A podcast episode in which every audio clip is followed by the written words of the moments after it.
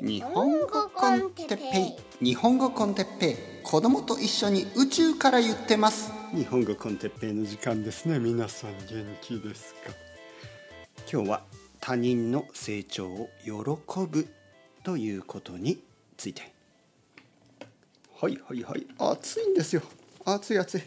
えーまだまだ暑い日本。暑いあの世界ですよね。皆さんどうですか？皆さんの住んでる国暑いですか？はい。暑い時は暑いトピックが一番ですね。それは例えば暑い時は暑い食べ物が食べたくなる。そんな感じね。汗ダクダクかきながら辛くて熱いカレーを食べるとか辛くて熱いラーメン食べるとかいいじゃないですか。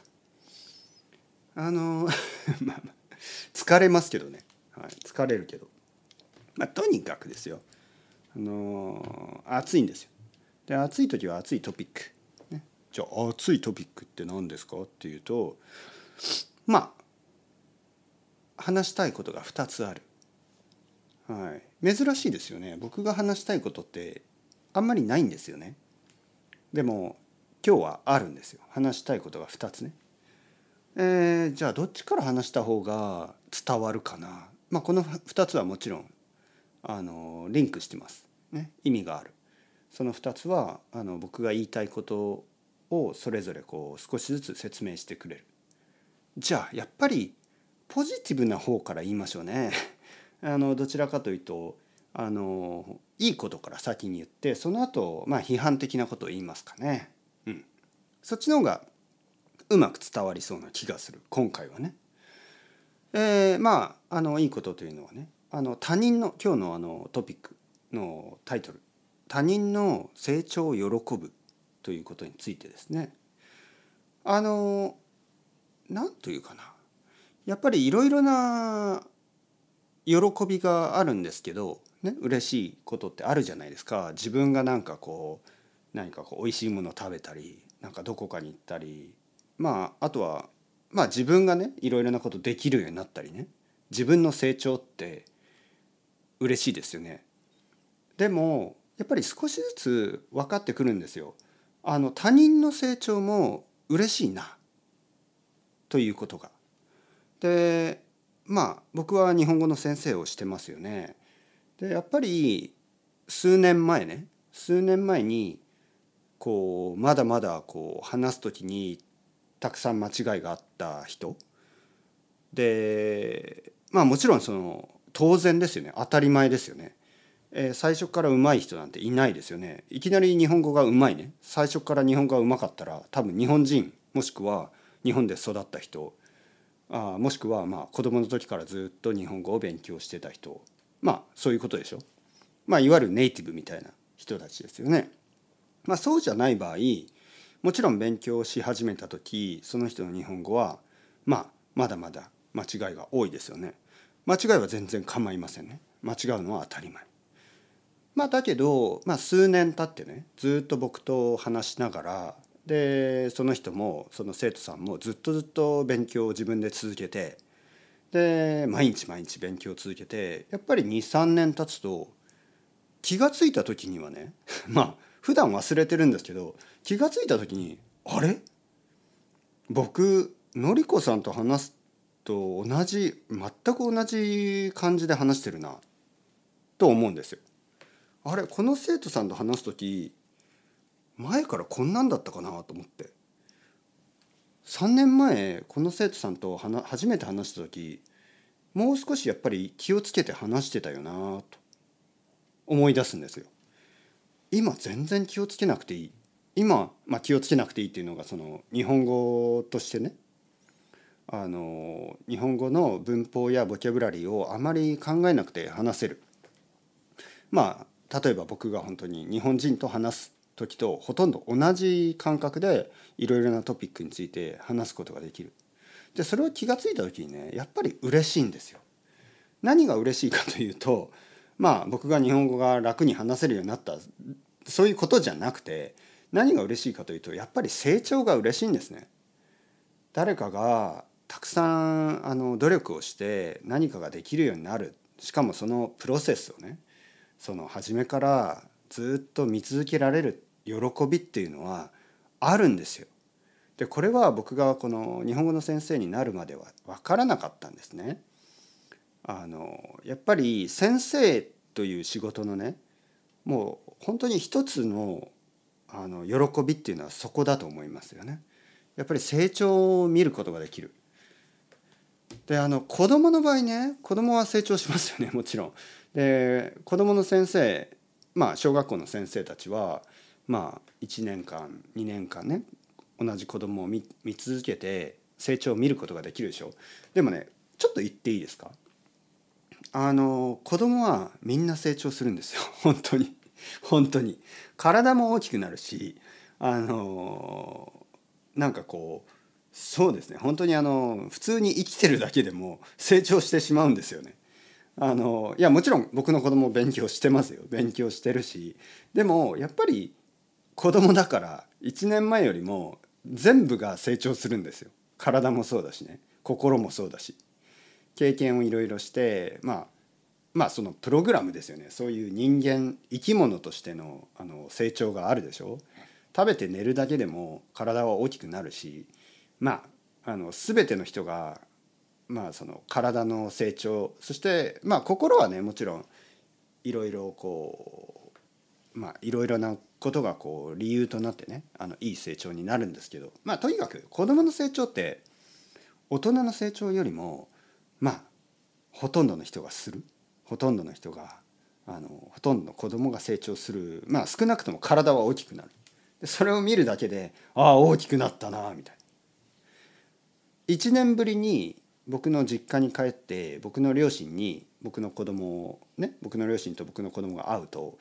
僕の両親はまず「ああ大きくなったね」ね体が大きくなった、ね、顔もなんか少しお兄ちゃんになった、ね、でそれはまあ当然なんですよね。あのほとんど全ての子供があの毎年大きくなる。でも大人ってやっぱりこう成長がなかなか難しい。成長をあの見ることが難しくなりますよね。どちらかというとある程度年を取ると成長よりもちょっとこう対価。対価と言いますね。なんかこう衰えの方が気になってきたりとかなんかこうやっぱり年を取るしなんか元気がなくなったりやる気がなくなったりなんかこう前できたことができなくなったりすることもありますよね。なんか自転車に乗れなくなったりとかね、まあ、そういう話を聞きましたよね。でなんかやっぱり前できたことができなくなるっていうこともあの増えてくるんですよ。で大人の場合あの成長しようとしたらやっぱりかなり努力が必要であの特にですよ特に外国語ってやっぱり大変でしょ？で日本語って大変ですよね皆さん分かってますよね。で僕はその大変さを知ってるからなんかこうまあ何て言うかな、まあ、特にですよ。特にその漢字漢字がそのまあ中国語とか漢字が同じでしょ？似てますよね。韓国語は文法が結構似てて。でまあもちろん韓国人や中国人の生徒さんがあの日本語が上手になるのは素晴らしい。ね？もちろん素晴らしいと思うけどまあ他の言語と日本語は結構違うじゃないですか。でその例えばね英語が母国語の人にとっての日本語でその3年間とかでこんなに日本語がうまくなった漢字もこんなに知ってるでその努力を想像した時のまあ想像じゃないな見ている時の感動があるんですよね感動が。なんかすごい尊敬するんですよ。でまあその大人大人の成長を見るそのそのなんか喜びがありますよね。例えば小学校の先生がね子どもたちを見て「ああ成長して嬉しいです」って言ってる時にでも、まあ、感動はあるかもしれないけどその尊敬はないと思うんですよね尊敬するっていうね子供を尊敬するっていうことは多分あんまりないんですよね。もしあったらあの教えてほしいどうどうどうして尊敬したかね。でも僕はあのその日本語ペラペラになった人のねこう努力とかを考えるとやっぱり尊敬に値するんですよね。感動そして尊敬ね。すごいな。この人だって仕事忙しいでしょ？こんなにたくさん仕事して時間を作ってまあ他のいろいろな忙しさもあるのに時間を作って毎日毎日努力してんだよな。どんなに忙しい時でも言い訳をせずに頑張り続けたんだよなって感じあのまああの考えた時にやっぱり尊敬しますよね素晴らしい。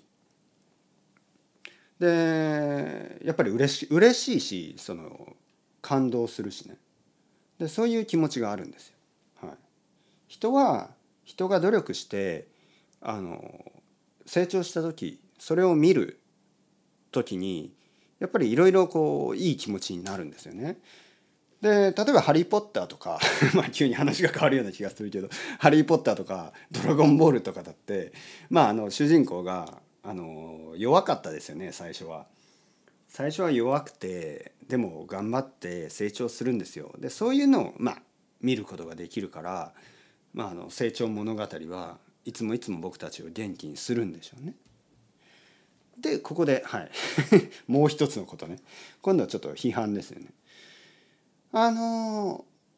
なんかあの23個前のエピソードで僕がそのまあ日本の教育システムとかねそういうあのについてあの YouTuber とかがねなんかこう話してたことが気になったっていうねあのそういうエピソードがありました。でその後ちゃんと考えましたよね僕は。な何がこんなに僕をあのイライラさせるのかなと。でもはっきり言って教育システムのことじゃないんですよねこれは。結局僕が感じているフラストレーションっていうのがあの例えばですよまあ日本に住んでいる YouTuber の人たちでまあいろいろな人がもちろんいますけどあの結構その日本に住む外国人としての、まあ、フラストレーションとかあの日本ってなんかこういいところと悪いところがあるとかやっぱりこう自分のストレスとかフラストレーションをまあ話したいそれが最初ですよね。で実は僕もそうでしたよね。僕もスペインに住んでいた時やっぱりこうなんかいろんなストレスがあってそれについてたくさん話しましたよね。でやっぱり海外に住むっていうのはそういうことなんですね。外国に住むっていうのは当然のようにストレスが大きい。でそのストレスを少しでもなんかこう楽しくね 楽しくあのリリースしたい楽し楽しくこうストレスを誰かに発散あの誰かにこう聞いてもらって見てもらって発散したいでそれは確かにいい方法だしあの見る人にとっても、まあ、あるある種のエンターテインメントにはなるんですよ。例えばね日本に初めて来たあの外国人の人例えば英語の先生としてね。英語の先生として日本に来ていろいろな経験をしますよね。素晴らしい経験もするだろうし最悪な経験もするだろうし。毎日のな「なんでだよ」みたいな「なんでこんなことがないんだ」とか「なんでこんなものがあるんだ」とか「おかしいでしょ」みたいな。でそういうのをまああの面白おかしくねあの表現しますよね。でそれを見ると、まあ、見ている人も楽しいですよね。なんかこう誰かが、まあ、苦しんでいるけど、まあ、コメディアンみたいなもんですからなんか苦しみをちょっと冗談に変えてね、えー、説明する。でこれはあの僕は否定はしないんですね。これはいいんです。普通誰しもがやっぱりこう外国に住み始めて1年目とかそんな感じなんですよ。ただですよやっぱり2年3年4年5年と月日が経っていくと少しずつ成長するんですよね。少しずつ成長してやっぱりこういろいろなことを経験していろいろなことを考えていろいろな人に会っていろんな日本人に会ってねいろいろな偏見とかが少しずつなくなっていってやっぱりこう自分の中でバランスがつかめるようになってまあやっぱりいいこともあるし悪いこともあるしいい人もいるし悪い人もいるし、ね、僕は言ってるでしょ？この2つぐらい前のエピソードでもあの日本の教育でもいろいろあるんですよっていう。あのもし全てが悪かったら僕たち日本人みんな悪い人たちでしょ？でもみんながこの教育を受けてでまあいろいろな人がいますよね。僕みたいな人もいるし僕の友達たちも同じ日本の教育受けてるしあの僕が好きなあの漫画やあのアーティストやミュージシャンやそういう人たちだってみんなあのこういう教育を受けてるわけですよ。だからまあいろんな先生もいるしねやっぱりいい先生もいるし悪い先生もいるしいい同級生もいるし悪い同級生もいるしもちろんシステムとしてはねもっともっと良くなる必要はあるけどほとんど全ての国と同じようにほとんど全ての国にはまあいい人もいるし悪い人もいるしあのいい状況もあるし悪い状況もあるしいろいろあるでしょそんなもんなんでまあやっぱり4年5年6年長く外国に住むと全てがまあある程度ね全てがある程度、まあ、分かってくる。で10年ぐらい住んでる人とかはああそんなことはもちろん経験しましたよ。ね、でもまあ当たり前でしょ？人間社会だからみたいなちょっと広いこうユニバーサルなこうアイデアに変わっていくんですよね。それは日本だけじゃないよねとか。問題はですよそういう YouTuber とかそのポッドキャストとかの人たちって成長を見せないもしくは成長がないそのどちらかなんですよね。成長を見せないというのはおそらく本当は成長してるけど成長を見せてしまうとビューアーは喜んでくれないから今でもなんかこうビギナーのようなね日本に来てあのまだ3ヶ月目みたいなそそういう人の意見を代弁するというかそういう人まあたくさんの人はそういう人たちだからその日本に来たことがない人とか観光しかしたことがない人たちでしょ？そういう人たちに見続けてもらうためにまあ本当は成長してるにもかかわらず、まあ、成長してないふりをしてですねまあ日本に来てすぐの外国人のようなことを言い続ける。まあこれはプロっぽいですよね そそれだったらプロっぽいですよね。はい、でもおそらくそうじゃなくて多分もう一つの方成長してない。なぜ？いろんな経験してないから日本人と会ってないしねいろいろなタイプの日本人のあの友達とかもいないだろうしいつもその外国人バブルの中にいてみんなで文句を言い合ってるよね。まあもちろん楽しんだりね。楽しむっていうのはまあもちろん自分が好きなあのいろいろなことしたり仕事したり。でまあ文句っていうのは まあ大抵まあそういう日本に来て1年目と同じことをずっと言い続けてる、ね、僕はここで言いたい。ちょっと強い口調で「お前それでいいの？ね。君それでいいの？あなたそれでいいんですか？成長しなくていいんですか？そう思ってしまう。そしてその成長を見せなくていいんですか？うん。やっぱりなんかそのこれはあの観光観光客のこう哲学というかあの観光の哲学というかまあそういう言葉もありますけどその僕はちょっと考えるんですよね。その観光っていうのはもちろんあの楽しいしいいんですけど観光客の視点だけで観光客のような考え方で世界を見るのはちょっと危険なんじゃないのかなと。あの例えば僕がイタリアに観光で行ってそれでイタリアをこう分かったつもりになるのはちょっと危険ですよね。ちょっとあの偏見の方が大きいですよねまだ。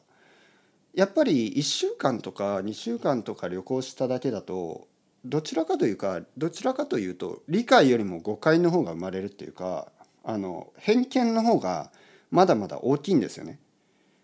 あのまだ十分じゃないんですよ理解するためには。で同じようにその英語の先生として日本に1年いるだけとかだとまだ偏見の方が長い大きいんですよね。いろいろな誤解が多いんですよ。ただやっぱり5年とか10年ぐらい住んでる人たちはもっと広い理解がありますよね。でその偏見とか差別とかをなくせるようなあの立場にいますよね。でもしその人がですよもしあの YouTuber とかねポッドキャスターで影響力があるインフルエンサーとして影響力がある人だとしたらそろそろそういう責任も考えてほしいんですよね。その観光客の視点とかその日本に短くしかいないいなかった人が見えてないあのバランスのあるあの意見をもっと言ってほしいんですよ。そうじゃないとなんか誤解されたままだしむしろ誤解がもっと大きくなってるというか正直言ってなんかこう数年前よりも日本が大きく